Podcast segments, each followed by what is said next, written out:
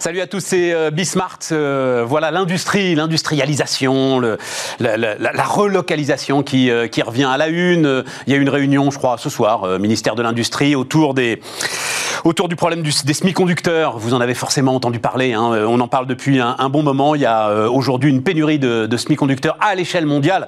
Et donc là, ça tombe en fait sur un certain nombre de filières industrielles françaises, notamment la filière automobile. Donc à nouveau, on se mobilise, on se gratte la tête, on se dit tiens, et si on en fabriquait chez nous des, semi-conducteurs? Voilà, ça fait partie de ces biens essentiels dont on se dit qu'on pourrait peut-être les, rapatrier. Alors, on va parler des, conditions de la relocalisation.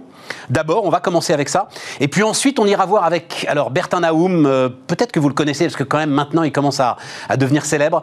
Euh, patron alors à l'époque de MedTech, maintenant de Quantum Surgical, qui fabrique des robots chirurgicaux, qui conçoit et fabrique des robots chirurgicaux. Euh, il viendra alors d'abord nous raconter une nouvelle fois son aventure, parce qu'il a un nouveau robot maintenant pour le cancer du foie, et puis euh, nous donner son sentiment justement sur cette euh, relocalisation. Et puis alors, complètement autre chose en fin d'émission, euh, le sujet des influenceurs. Il se trouve que là, euh, bah, c'est juste, c'est une info, un rachat, euh, comme souvent, hein, c'est ça qui, euh, qui nous alerte. Donc une entreprise qui fédère un certain nombre de gros influenceurs, c'est pratiquement, je crois, 10 millions d'euros de chiffre d'affaires avec une vingtaine de gars qui vient d'être racheté par un, un, groupe qui a de grandes ambitions. Comment ça marche les influenceurs? Comment est-ce que les marques se servent de ces influenceurs? Comment est-ce qu'on devient Comment est-ce qu'on fabrique un influenceur? Quel est le potentiel de ce marché qui fait presque 20 milliards de dollars? Voilà, c'est ce qu'on va raconter sur C'est parti.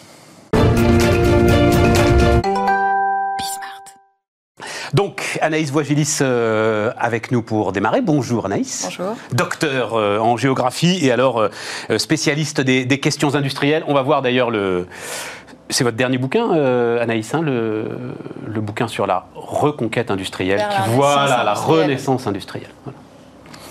J'ai l'impression, est-ce que vous allez c'est ce que j'ai écrit là sur l'écran, qu'on est devant une occasion historique en fait. Est-ce que vous avez ce sentiment? Oui, en fait, on est, vraiment dans une occasion historique à plusieurs titres.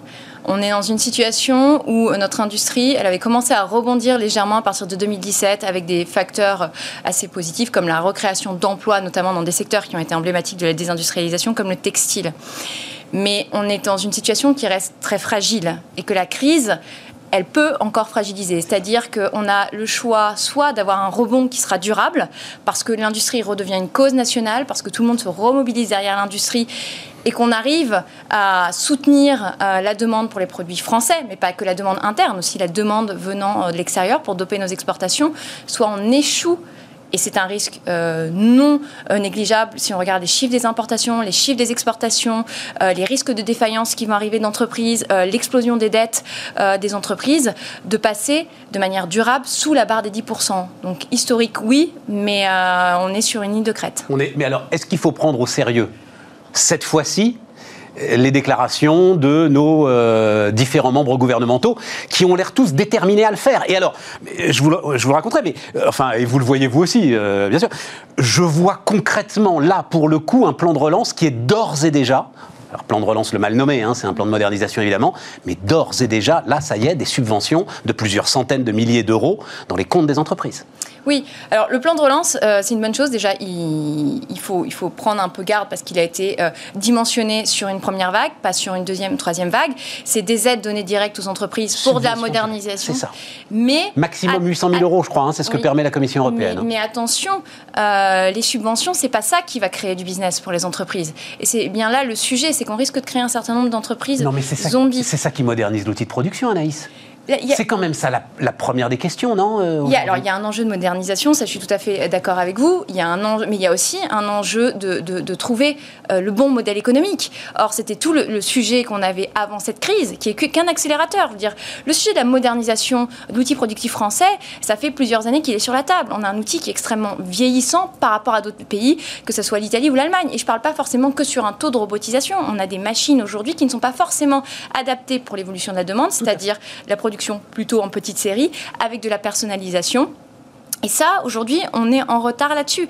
Mais il y a aussi une vraie question du modèle économique de l'entreprise. C'est pas tout de moderniser. Encore faut-il avoir des choses à vendre et des choses qui s'exportent. Or, aujourd'hui, la question, elle se pose. Mais on nous dit qu'on a les meilleurs ingénieurs du monde. Euh, enfin, moi, moi j'ai toujours entendu dire que justement, on était, les cerveaux étaient extraordinaires, mais que c'est le goulet d'étranglement ou le problème, il était sur les usines et il était sur euh, la vétusté des usines. Oui, il est sur la vétusté des usines, il est sur ok, il y a ça, il y a un sujet de formation, il y a un sujet de euh, capacité à inventer des choses qu'on arrive à vendre derrière, il y a, un sujet d'exportation, il y a un sujet de positionnement, positionnement produit. Euh, c'est ça, ce fameux moyenne gamme là, qui n'intéresse plus personne. Voilà, le, sujet, c'est euh, il faut avoir une approche systémique de l'industrie. La désindustrialisation, c'est pas qu'un facteur de, de c'est pas qu'un jeu de facteurs macroéconomiques, c'est aussi une réalité, c'est qu'à un moment on a une partie des élites françaises qui se sont désintéressées de l'industrie. On a fait partir des fleurons industriels. Et ça induit, parce qu'on était très structuré autour des filières qui étaient héritières des plans gaulo-pompidoliens, ce qui a induit, bien entendu, un affaiblissement global des écosystèmes, parce que l'innovation, et vous prenez une chercheuse du MIT qui s'appelle Susan Berger, elle vous montre très bien que pour qu'un écosystème soit performant, il faut qu'il y ait une proximité entre les lieux de fabrication et les lieux d'innovation. Et on a perdu petit à petit ça, et on a perdu des compétences. Et aujourd'hui, quand on veut rebondir, on se rend compte qu'il nous manque des compétences. Je ne parle même pas des métiers qui vont émerger dans l'industrie qu'on va moderniser. Je parle des métiers historiques, que ce soit dans le textile, que ce soit des, vieux métiers d'industrie, chaudronnier, soudeur, etc., où on continue encore à former, mais on n'a on pas toutes les compétences ah bah, les soudures Des EPR, les soudures des EPR sont un révélateur euh, formidable. En, cela, sans doute, l'aéronautique est un modèle, euh, Anaïs? C'est-à-dire là, effectivement, on a, mais euh, on, en reparlera tout à l'heure avec euh, un entrepreneur fantastique, Bertin Naoum, qui veut faire un écosystème de robotique chirurgicale, par exemple, autour de Montpellier, mais l'aéronautique, effectivement, tout l'arc Airbus euh, qui concentre absolument tous les métiers, voilà, c'est vers cela qu'il faut tendre aujourd'hui. C'est le, modèle. En fait, il faut, il faut regarder. Il y, a, plusieurs choses à regarder. Il faut regarder au cas par cas. Il faut, je pense qu'il faut faire vraiment un effort de réfléchir à la notion de dépendance et pas à réfléchir de, dépendance en termes sur le sujet de se dire il existe X fournisseurs répartis dans différents pays. Pour moi, on est en situation de dépendance à partir du moment où on n'a plus des compétences clés pour produire ce qu'on veut en France. Donc, il faut avoir cet effort de lucidité, regarder les points de dépendance, regarder là où on peut être fort, là où on peut recréer des avantages comparatifs par rapport à nos partenaires européens, parce que on parle beaucoup euh, de production en Asie, etc. Mais notre premier affaiblissement, c'est à l'égard de nos partenaires européens. Donc, recréer ces avantages euh, compétitifs. Faire une réflexion aussi en intégrant euh, tous les enjeux environnementaux. Donc, réfléchir sur le cycle de vie du produit complet, de l'extraction jusqu'à son recyclage. Et, ça, c'est des, pistes concrètes. Mais bien entendu, il y a peut-être une illusion à se dire qu'on pourra tout reproduire ou qu'on va faire revenir tout comme avant. Mais y a, plus, on a, plus on a de compétences chez nous, plus on a de maîtrise sur les approvisionnements en France ou en Europe, moins on est dans cette situation de dépendance. Non, mais comme vous dites, euh, euh, réfléchir à un certain nombre d'avantages comparatifs et à ce moment-là euh, concentrer. Mais concentrer quoi? Parce que ça ne peut pas se faire à coup de subvention. C'est-à-dire, il faut qu'à un moment aussi les capitaux croient à la possibilité d'une renaissance de l'industrie française. Oui, je crois qu'il y a une évolution de l'ensemble des, acteurs. En, en cinq ans, on a, on a pris conscience parce que la, la, de la relocalisation, de la réindustrialisation, elle est liée à plein d'autres sujets. Euh, la première chose, c'est une prise de conscience des évolutions des mentalités, des personnes qui et, une volonté aussi du pays de reprendre en main son destin. On le voit à travers beaucoup de discours sur l'alimentation, les circuits courts, etc. La, deuxième chose, c'est qu'il y a une urgence environnementale qui est en train de d'émerger et qu'on se dit que bah, finalement, euh, pour régler ces problèmes, on a aussi besoin de réduire les temps de transport, de produire ce dont on a besoin et pas surstocker. Quand vous produisez en Asie, vous avez forcément un niveau de stock, un besoin de fonds de roulement qui explose. Ça, vous pouvez le résoudre en, produisant euh, à, proximité des lieux de à proximité des lieux de consommation. Et c'est tout ça qui est en train de se mettre en jeu. Vous avez aussi, vous insistez beaucoup là-dessus, un sujet d'aménagement du territoire. Mm.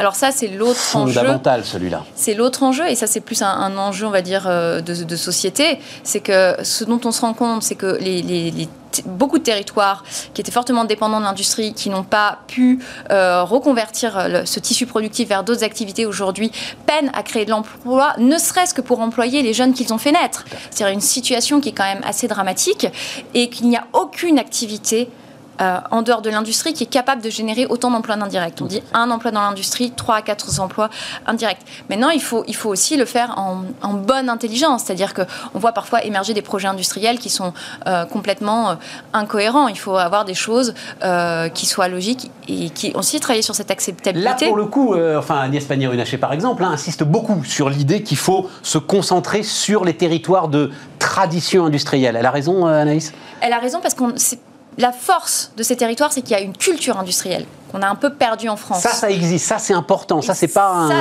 c'est pas des mots jetés en l'air, la culture industrielle. La culture industrielle, c'est pas du tout des mots euh, jetés en l'air. On a besoin de territoires qui ont une culture industrielle, qui ont des compétences euh, historiques, euh, et donc, bien entendu, et puis il y a aussi le sujet des friches industrielles qu'on peut reconvertir, etc. Parce que l'objectif, c'est quand même de, de réduire l'empreinte industrielle sur le sol, et donc essayer de reconvertir certains anciens sites, ce genre de choses. Donc, bien entendu, il est beaucoup plus facile de miser dans villes où il y a ces compétences, où vous avez aussi un, sujet d'un foncier euh, moins cher, etc.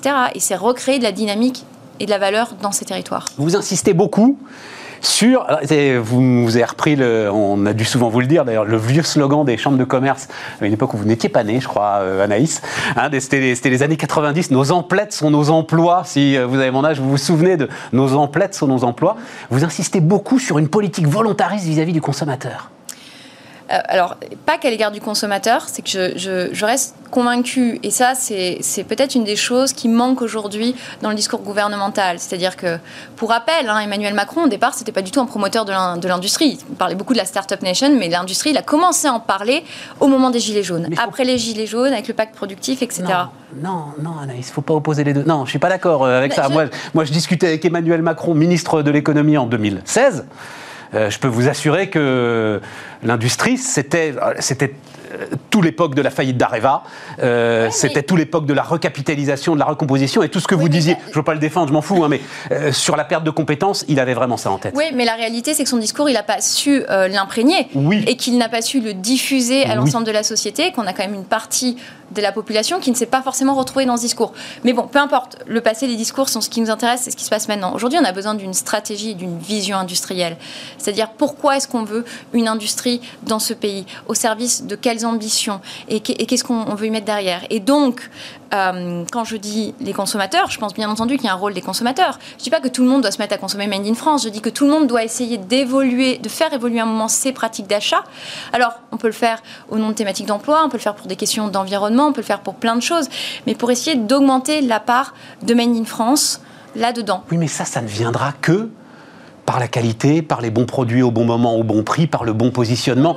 bien sûr, mais vous avez déjà... Personne va aller acheter un truc parce que c'est made in France. Enfin oui, sans doute, euh, à la marge. Non, voilà. mais, mais, mais sur les objets fondamentaux c'est alors parce que ça pose un problème, c'est qu'aujourd'hui, enfin pas un problème, une question, c'est qu'aujourd'hui on a un certain nombre d'objets euh, de biens de grande consommation qui ne sont plus produits en France. On a des électroménagers, on n'a qu'une seule, euh, on a presque plus de On a encore aujourd'hui. On, a SEB, mais on a, on a des, des, des, des des, des, jeunes entrepreneurs qui sont en train d'émerger en proposant des choses. Par exemple, Bob, le lave-vaisselle pour, euh, pour deux personnes. Voilà, il y a, y, a, y a plein de choses qui émergent. C'est en train de se structurer. On a, c'est pour ça aussi qu'on a besoin d'écosystèmes parce que euh, il faut pas non plus qu'on soit qu'une terre d'assemblage. Donc ça nécessite quand vous voulez recréer par exemple un lave-vaisselle, vous avez aussi besoin d'avoir des gens autour de vous sur le territoire qui produisent les composants dont vous, dont vous avez besoin. Donc c'est vrai que le, le Made in France est incomplet. Par contre aujourd'hui dans le Made in France, on a quand même aussi beaucoup de gens qui font de la qualité, qui tiennent leur prix. Mais c'est aussi toute une édu... ce qu'il faut se dire, c'est qu'on le Made in France, c'est aussi repenser notre modèle de société, repenser notre mode de consommation. Il est évident que si vous êtes dans la fast fashion, le Made in France ne répondra jamais à ça. Par contre, si Pourquoi? Parce qu'on n'arrivera jamais à produire euh, des t-shirts. Enfin, ah oui, non, pas des t-shirts. Mais je repensais au lave-vaisselle, euh, à l'heure de l'industrie robotisée 4.0, dont on va parler d'ailleurs, hein, Anaïs. Bon, voilà. Non, non mais la, question, en fait, c'est qu'est-ce que, qu'est-ce qu'avec votre pouvoir d'achat, vous êtes prêt à faire? Qu'est-ce que, qu'est-ce, qu'est-ce que vous avez envie d'acheter? Si vous avez envie de continuer à consommer autant de vêtements, ce qui n'est pas responsable, en fait, sur le plan environnemental, qu'on s'entende bien, autant de vêtements que vous faisiez quand vous alliez dans des grandes marques, alors oui, le Made in France va peut-être pas vous répondre à vos attentes, parce qu'on va pas baisser les standards sociaux de la France sur les standards sociaux chinois. On va pas baisser nos standards environnementaux sur les standards euh, de pays euh, étrangers. Mais la réalité, c'est qu'il existe en France aujourd'hui des réponses et qu'il est possible de consommer français. Je vous dis pas de consommer tout le temps français, je vous dis juste vous, vous connaissez forcément, c'est une histoire que euh, j'aimais bien entendre, que j'aime bien raconter, le, le Made in Germany. En fait, imposer aux productions allemandes par l'Empire britannique euh, au début du XXe siècle, et qui s'est retrouvé à ce moment-là, en fait, comme c'était les meilleurs produits, un label publicitaire extraordinaire. Et l'Empire britannique a été là-dessus euh, pris à son propre piège. C'est ça le sujet. C'est qu'il faut qu'à un moment, on arrête de se dire, allez, je fais un effort, je prends quand même du Made in France. Il faut qu'on se dise, waouh, c'est génial, c'est Made in France. Mais je pense que pour beaucoup de choses, on se dit c'est génial, c'est dans notre tête, France. en fait que c'est euh, juste qu'il y, y, a sûrement aussi tout un discours à, enfin, faire valoriser toutes ces marques du Made in France. Mais vous avez des, emblèmes aujourd'hui dans, dans, le, dans le textile qui sont, qui sont géniaux. N'oubliez pas que les grandes marques du luxe qui font rêver tout, tout le monde entier sont des marques françaises. Donc on a quand même des, des, des forces. Airbus, c'est français. On, a, que ce soit en B2C ou en B2B, on a des fleurons industriels parfois qui ne sont pas connus. Vous saviez que le leader mondial du parc-mètre était français? Saviez que le leader européen de la production de popcorn. oui, d'ailleurs, il va falloir les faire venir. Tiens, vous avez raison, absolument. Euh, tout à fait. Y a, des, des, des, on a des forces dans l'écosystème français qui sont juste pas assez connues. Euh, trois choses que vous avez dites, mais sur lesquelles euh, il faut insister. D'abord, vous avez dit euh, unité de production plus petite, plus agile. C'est ça l'avenir de l'industrie. Hein. Alors globalement, oui, euh, plus petite parce que on va, on va être sur la production de déjà parce que les, standards de production évoluent. Euh, plus petite parce que aussi plus proche du lieu de consommation et on va sûrement aller vers une reterritorialisation de la production vers une régionalisation, produisant en Europe à destination de l'Europe, en Asie à destination de l'Asie. Donc voilà, ça va être des unités plus petites, euh, production très personnalisée. Après, ça va toujours dépendre du, du, du, produit que vous voulez faire. Oui, mais ça veut dire, et c'est là où il faut pas opposer l'industrie et la Startup Nation, mais je pense que vous le savez, ça veut dire aussi euh, injecter de nouvelles technologies euh, dans absolument tous les stades de la production. En fait, on a besoin de technologies partout, parce que, euh, notamment parce que quand vous avez sur toutes les briques technologiques de l'industrie 4.0, vous avez certaines choses qui vont servir au stade de la conception et de l'industrialisation du produit pour accélérer ces, ces, ces, étapes, pour essayer de réduire les consommations aussi de, de matière, la manière dont vous pensez votre produit pour avoir un produit plus vertueux. Ça va être sur la ligne de production pour essayer d'avoir des gains de productivité, mais aussi sur certaines étapes, par exemple aussi réduire les pertes matières, euh, optimiser la maintenance, etc. Donc il y a un certain nombre de choses.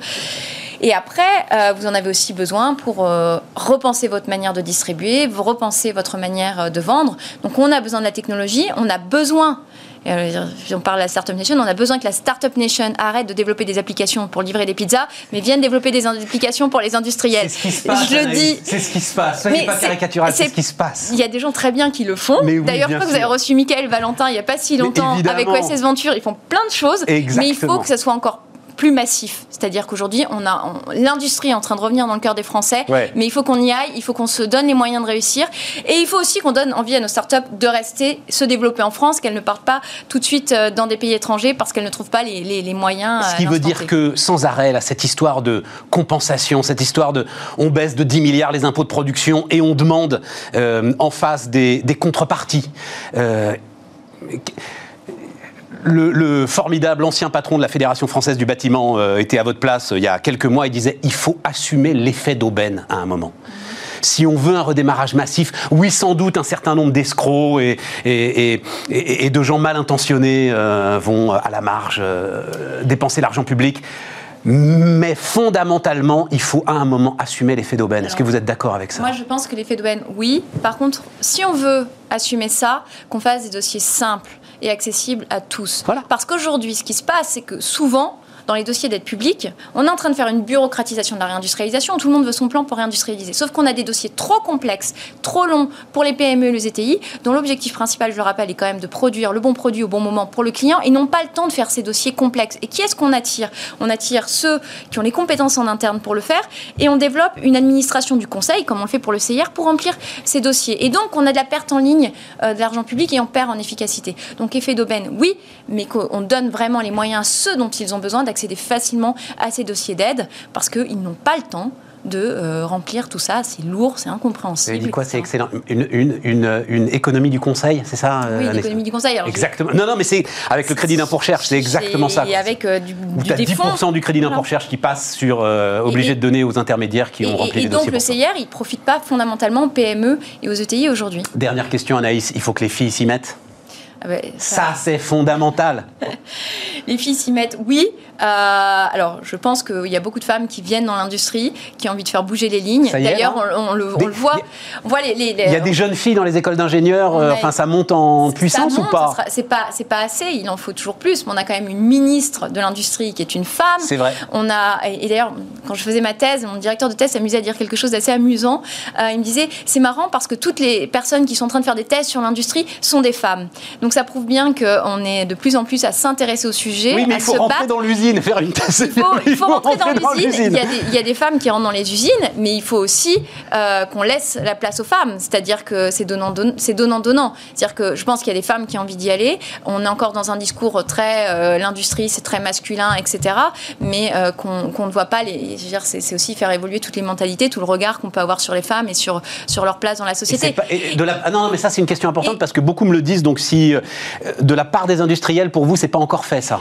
Pas de tous les industriels. Vous avez des maturités différentes. je connais quelques industriels qui, ont, qui mettent justement les femmes en avant, qui sont ravis, qui mettent des directrices de la transformation. On a besoin de ces compétences-là. Mais, quand vous regardez, euh, et je prends un exemple peut-être un peu simpliste, quand vous regardez les directions du CAC 40, où sont les femmes Certes. Les femmes aujourd'hui, on Catherine les condense. McGregor, oui. NJ, grand industriel. Voilà. Et souvent, quand vous regardez la composition des comités de direction, où est-ce qu'on retrouve les femmes C'est au poste plus souvent de direction des ressources humaines que des directeurs des opérations. Par contre, quand j'ai des clients qui sont euh, des femmes. Veolia, directrice des opérations, une femme extraordinaire. et ce sont elles qui ouvrent la voie pour les autres femmes et qui n'hésitent pas à mettre des femmes en directrice des opérations, en directrice industrielle, parce que euh, elles savent aussi qu'il y a une manière d'appréhender les problèmes un peu différente, qu'il y a une manière de manager euh, un peu différente, et que. enfin, au-delà de ça, il y a un enjeu démographique, quoi. Si les jeunes filles s'y mettent pas, il y aura pas assez de monde. Oui. Hein, c'est ça le, mais, mais, sujet. il faut, il faut, et puis, et puis ça revient aussi avec toute l'image de redorer l'image de l'industrie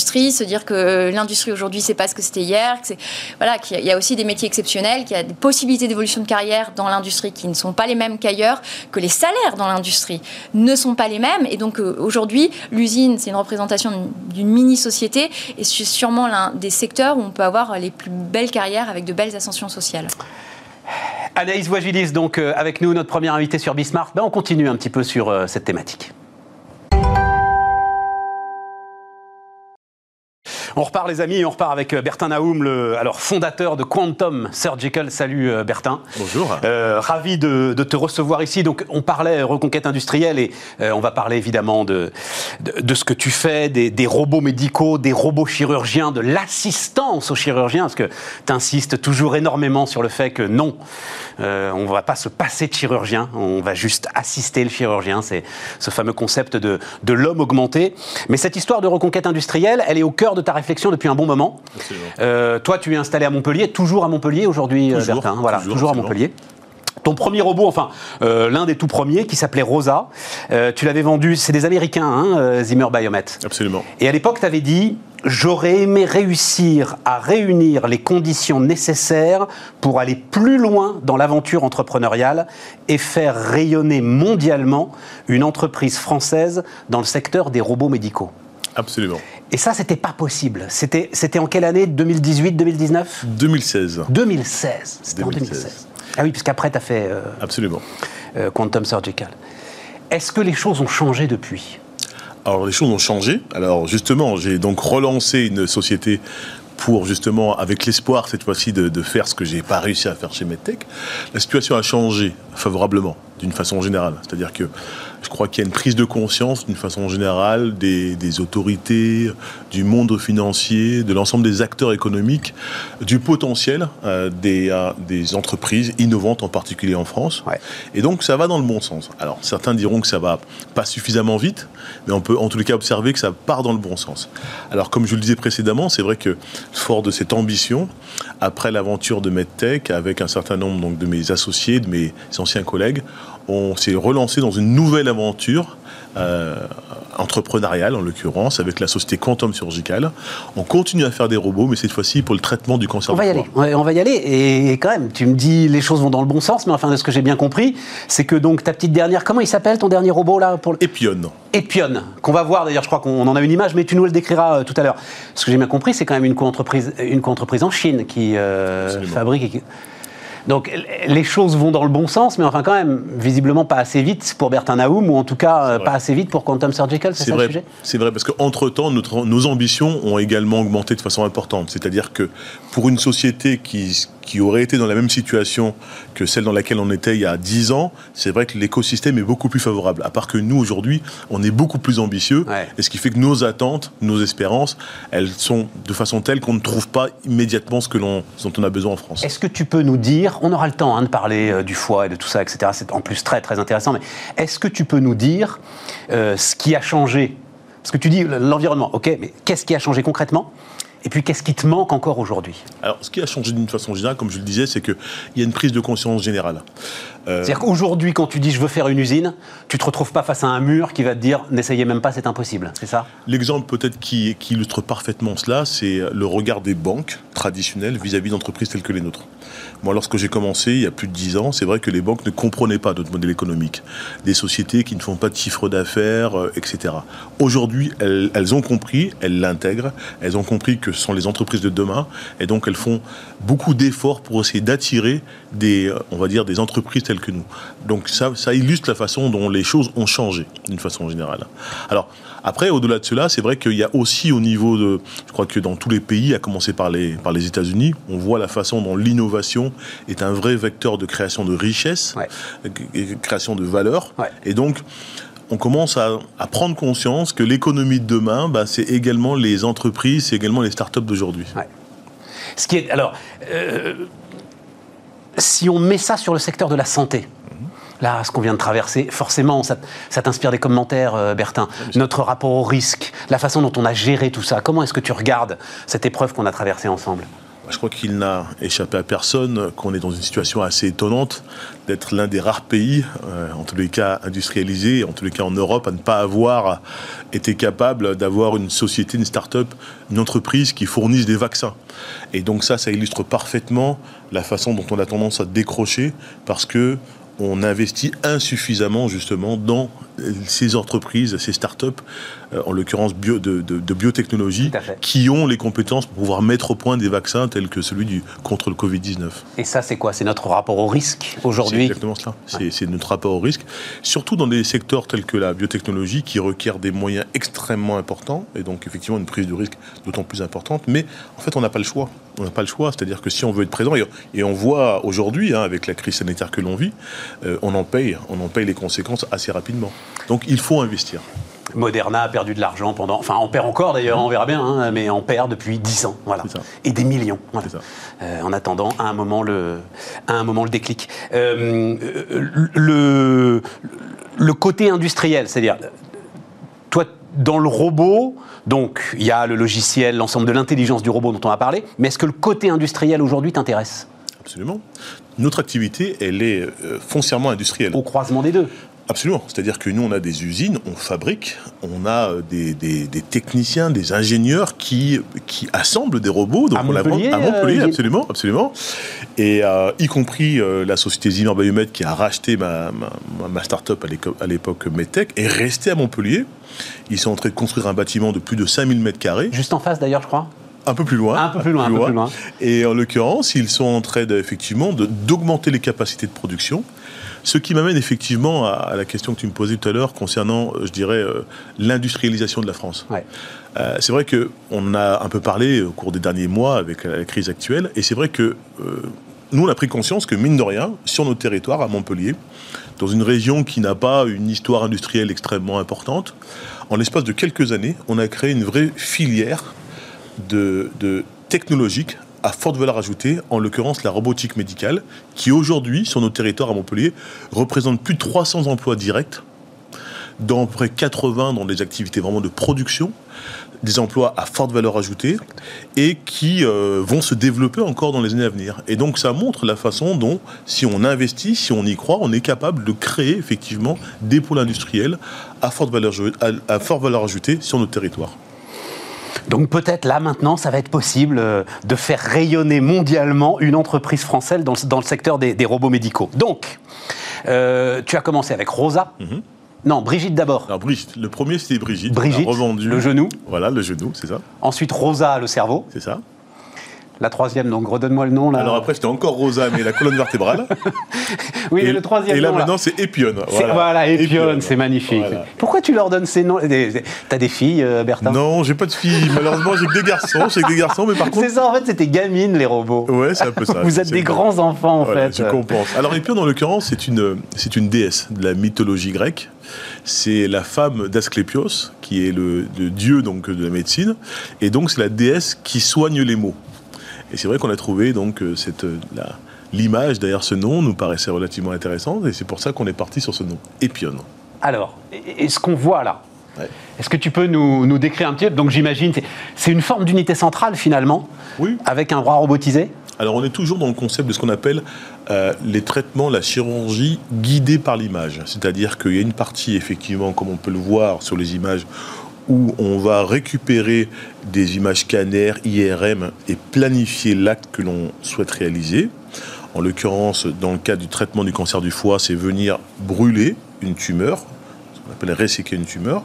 Et puis il y a la partie robotique qui va guider la main du praticien pour pouvoir placer l'instrument très précisément à l'endroit qui a été identifié sur les images préopératoires. Donc c'est toujours le même concept dans lequel on est.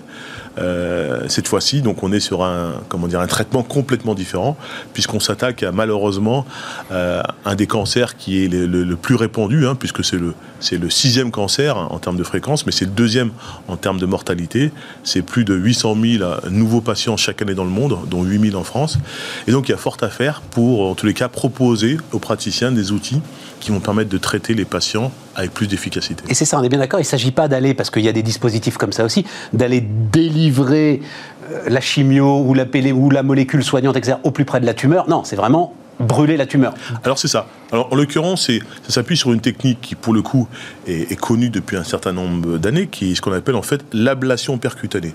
Très simplement, ça consiste à introduire une aiguille au travers de la peau. On va venir cibler donc la tumeur, la lésion, et cette aiguille va délivrer une forme d'énergie, du chaud, du froid, peu importe, et donc venir brûler localement la tumeur.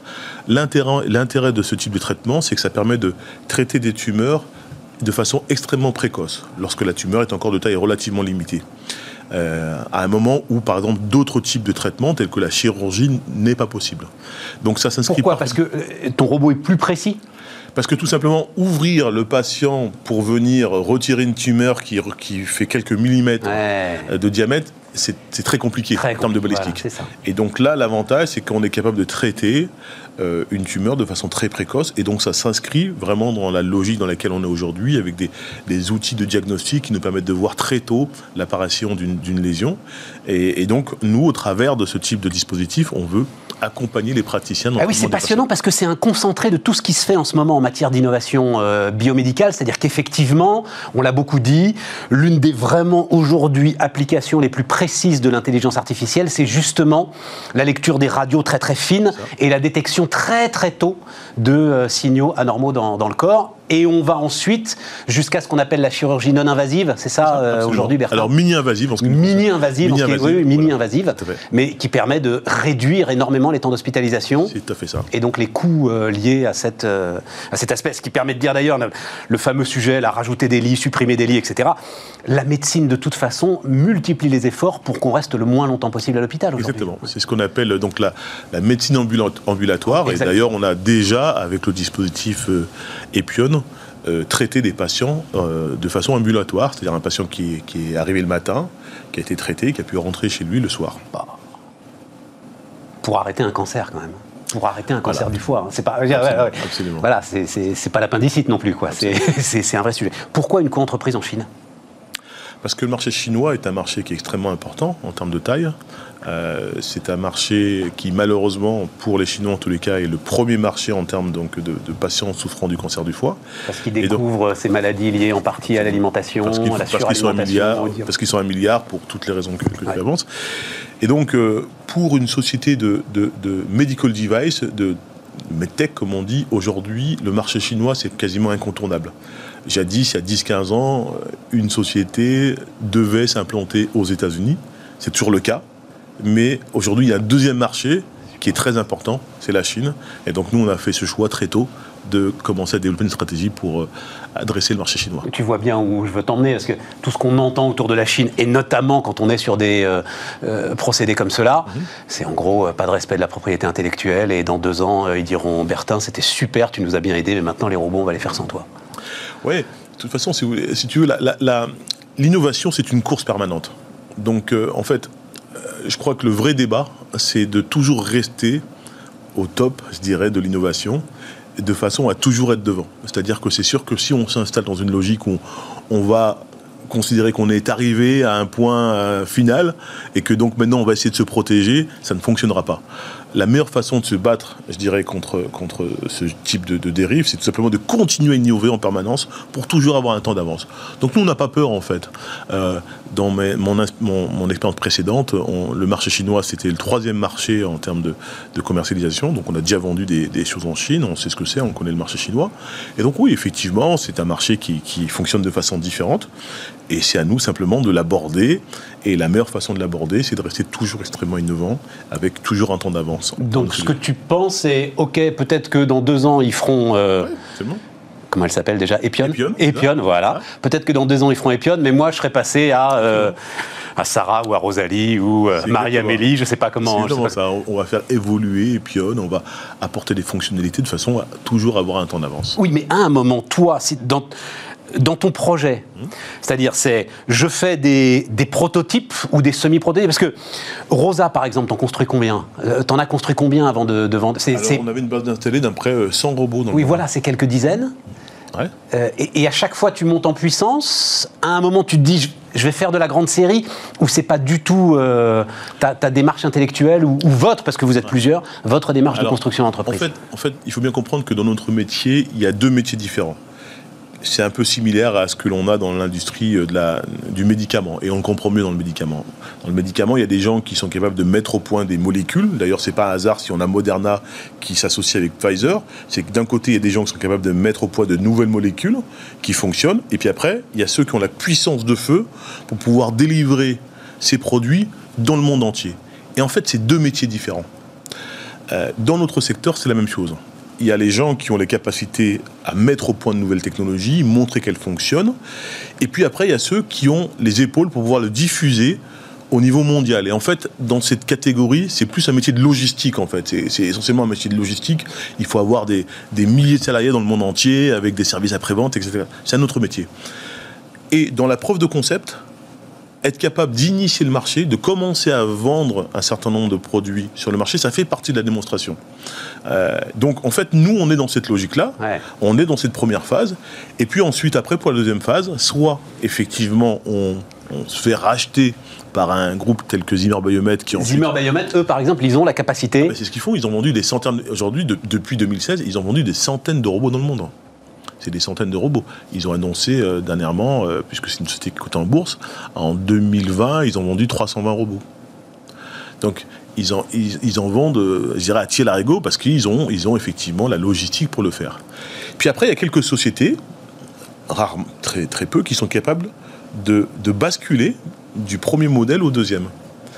Et là, c'est un challenge qui est assez important parce que effectivement, ça, ça requiert d'être capable de complètement transformer sa, sa, société.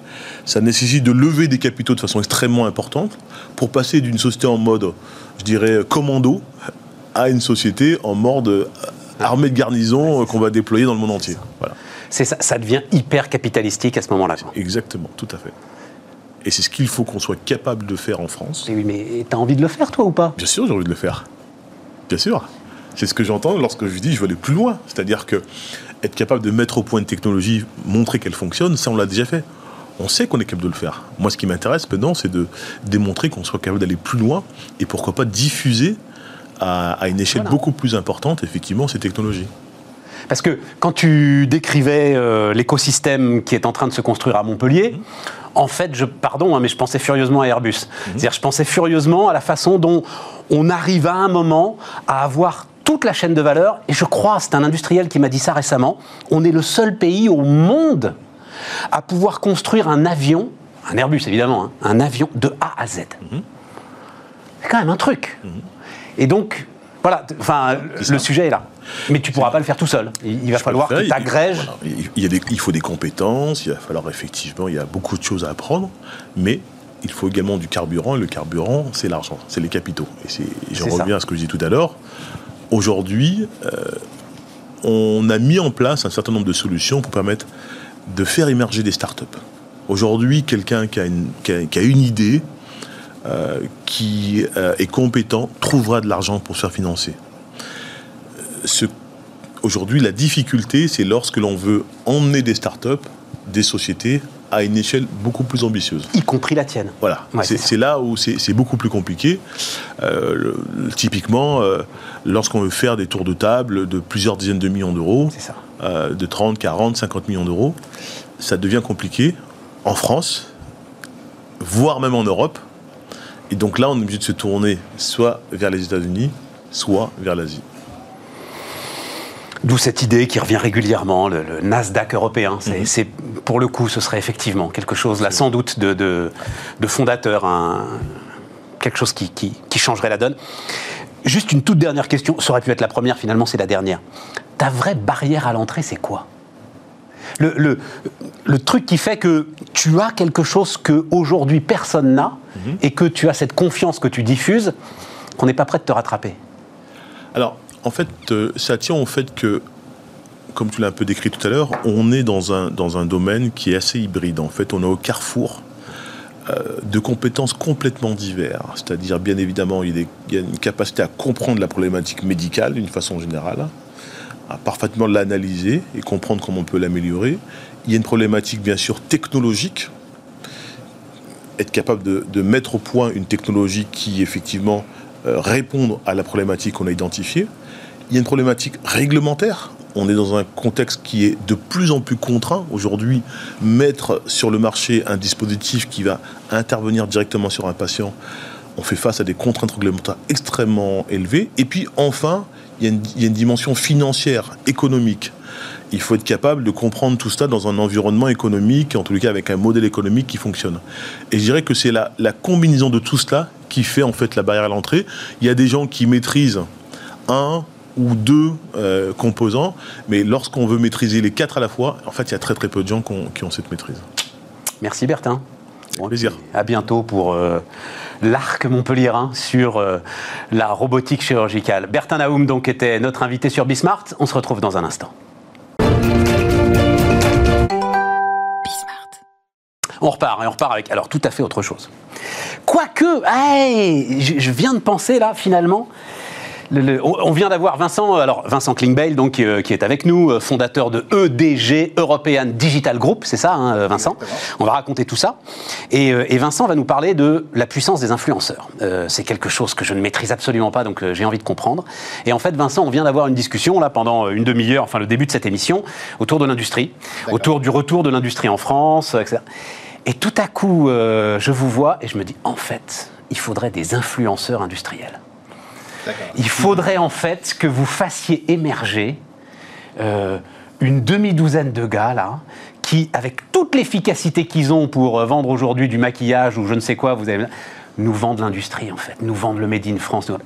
Est-ce que c'est pas, est-ce que c'est pas ça? Est-ce qu'il n'y a pas une, manière un petit peu surannée et désuète de parler de l'industrie? Et qu'avec un petit coup de modernité là de European Digital Group, euh, on pourrait accélérer? Très probablement. Alors, peut-être rapidement pour euh, présenter. oui, je vous prends au dépourvu. mais... Quand les, les interviews comme ça, les gars disent Mais où est-ce qu'il m'emmène, lui? Mais où est-ce que je suis? Mais qu'est-ce que c'est que cette histoire? Bah, Rapidement, pour vous présenter euh, European Digital Group, c'est, euh, nous sommes un nouvel acteur de l'accélération digitale et on s'associe avec des ultra spécialistes dans chaque domaine de l'accélération digitale pour proposer une offre globale aux grands groupes. Donc l'année dernière, on s'est associé avec six entrepreneurs, enfin six sociétés, dont Follow euh, qu'on vient d'annoncer, spécialisé dans l'influence. On va y aller sur euh, Follow, mais d'abord, juste un truc. J'ai lu un chiffre dingue. Donc, vous êtes associé à un fonds qui s'appelle Montefiore, c'est ça hein, euh Montefiore est notre investisseur. Voilà, il votre investisseur. nous accompagne dans cette création de ce groupe European Digital Group qu'on a monté il y a un peu plus, un peu plus d'un an. J'ai lu, attendez, attendez, Vincent, j'ai lu, alors je vais le dire, c'est dans le mensuel Stratégie, je crois, que vous disposiez d'un milliard pour des acquisitions Alors non, là vous avez mal, euh, vous Ah avez oui, mal lu. je vous avez me mal disais lu. bien aussi, Vous avez, vous avez un mal lu. En fait, c'est Montefiore, notre investisseur, qui vient de lever un deuxième fonds d'un milliard et qui gère 2,5 milliards aujourd'hui. Maintenant, euh, je ne dispose pas encore. du- Ils n'ont pas, ils ont pas tout mis, ils n'ont pas mis tout, tout sur nous. Même si on a la confiance de notre actionnaire, ils sont ultra bienveillants et on est ravis euh, de les avoir à notre capital. euh, mais ils n'ont pas encore mis euh, tout, euh, tout sur nous. Et, et alors, Euh, juste, et on va rentrer dans les influenceurs, mais d'abord effectivement sur European Digital Group.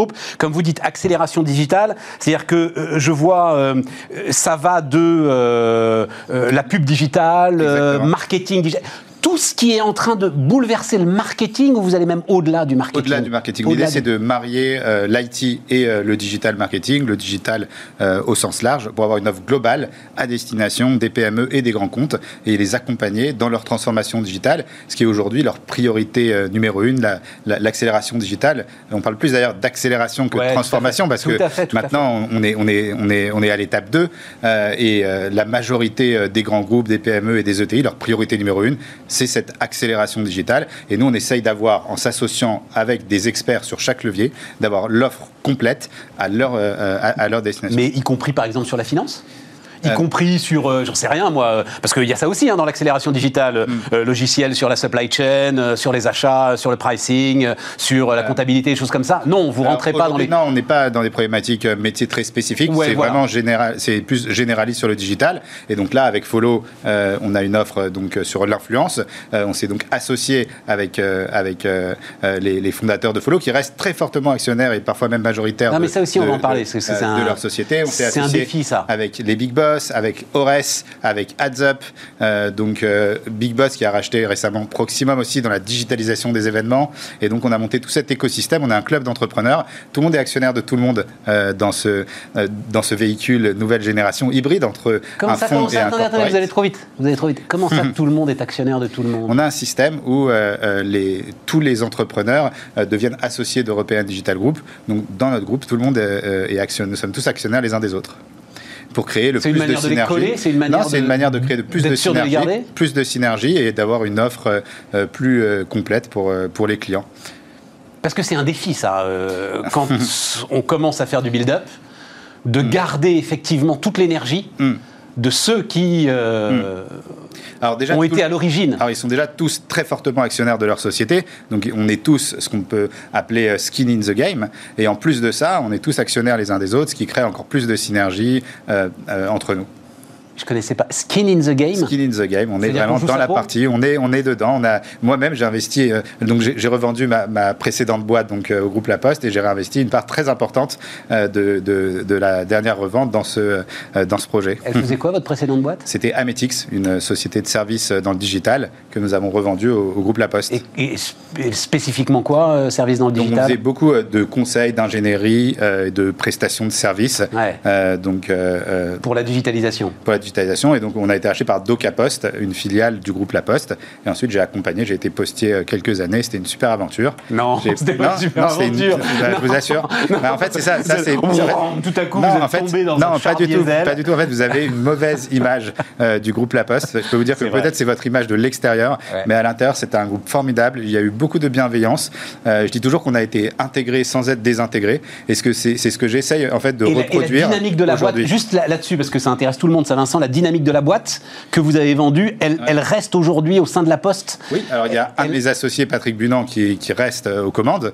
euh, et la croissance est phénoménale et ça continue euh, de croître. Je crois que depuis qu'ils nous ont racheté, ils ont dû faire x3 en chiffre Il d'affaires. y a combien de temps ça? C'était en 2017 euh, la revente et on devait être 400 et ils ont dû Non, euh, doubler de taille depuis. C'est super intéressant parce que ça, ça veut dire que les grands groupes ont quand même pris la leçon, peut-être de ce qui s'est fait, euh, on va dire 2010, etc. Je raconte assez souvent hein, l'histoire de Deezer où Deezer et Spotify, ils sont vraiment, mais exactement sur la même ligne, Ouais. jusqu'au jour où Orange en fait rachète Deezer et où Deezer décroche.